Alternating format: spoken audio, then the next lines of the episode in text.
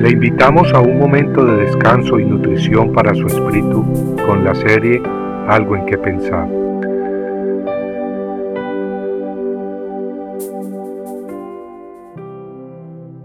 ¿No tenemos derecho de traer con nosotros mujer como también los otros apóstoles?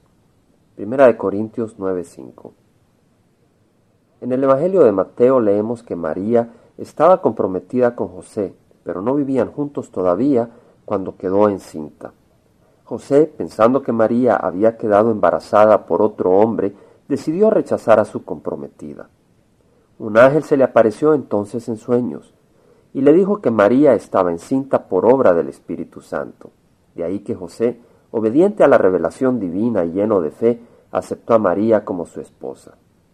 En Mateo 1.25 leemos, sin embargo, que José no la conoció hasta que dio a luz a su hijo primogénito. Ahora bien, sabemos que José conocía a María antes de que naciera Jesús.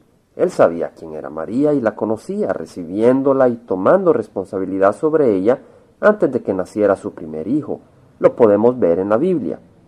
Sin embargo, las mismas escrituras dicen que José no la conoció hasta que dio a luz a Jesús. No la conoció hasta que dio a luz. En este contexto significa que no tuvo relaciones matrimoniales, hasta que nació su primer hijo. No haber tenido relaciones matrimoniales hasta que nació su primer hijo implica que una vez nacido Jesús, María se allegó íntimamente a su esposo José.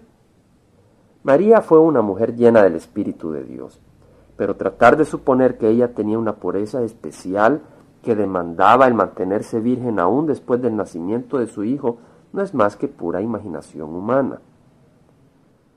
Otro ejemplo de doctrina nacida de la imaginación humana es la enseñanza de que los líderes religiosos no deben casarse. Claro, esa enseñanza está acompañada por algunas razones religiosas que parecen muy espirituales. De no ser así, Satanás no la pudiera introducir en la iglesia. Pero de nuevo, en las escrituras leemos una enseñanza opuesta.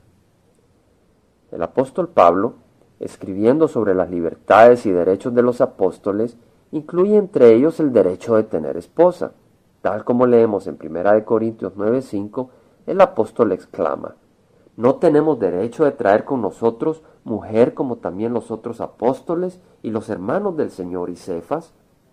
Pongamos atención a ello, pues el mismo apóstol en la primera epístola a Timoteo, capítulo 4, escribe que en los postreros tiempos algunos, escuchando a espíritus engañadores, prohibirán casarse. Veamos que el origen de esas enseñanzas son espíritus engañadores. Su fuente es Satanás. De ahí que tradiciones que prohíben el matrimonio para líderes espirituales o que proyectan como un acto impuro la relación íntima matrimonial deben ser rechazadas enérgicamente. En Oseas 4:6 leemos el clamor de Jehová, quien a través del profeta exclama, Mi gente perece por falta de conocimiento. Amigo, esa tragedia no nos debe ocurrir a nosotros, pues tenemos la palabra de Dios a nuestro alcance, y esa palabra debe ser honrada por encima de la imaginación humana. Compartiendo algo en qué pensar, estuvo con ustedes Jaime Simán. Si usted desea bajar esta meditación, lo puede hacer visitando la página web del Verbo para Latinoamérica en www.elvela.com.